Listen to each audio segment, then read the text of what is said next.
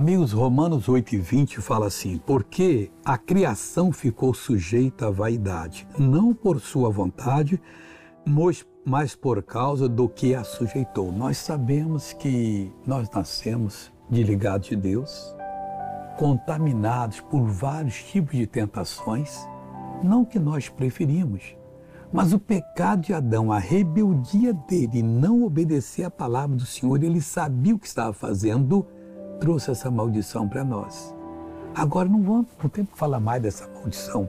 Jesus já pagou o preço, já desfez tudo. Agora tem que falar para todo mundo que a coisa mais fácil é a pessoa aceitar Jesus e ser salva, se permanecer em Cristo, e essa pessoa vai se livrar da eterna condenação, vai ter fé para orar e ser curada, para prosperar e resolver os seus problemas.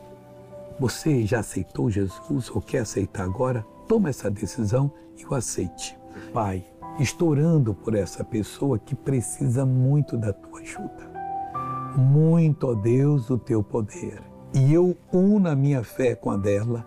Vou repreender o mal que a está perturbando, tocando em sua vida, e esse mal vai sair agora. Eu falo como ministro da tua palavra o mal sai dessa vida, vai embora, não perturbe mais, é, está desfeito todo o mal e você quer aceitar Jesus, diga Jesus, eu te recebo como meu Salvador. Repetiu? Eu oro por você, Pai, declara essa pessoa salva, enche-la de alegria agora, de satisfação e encha do Espírito Santo também. No teu nome, amém.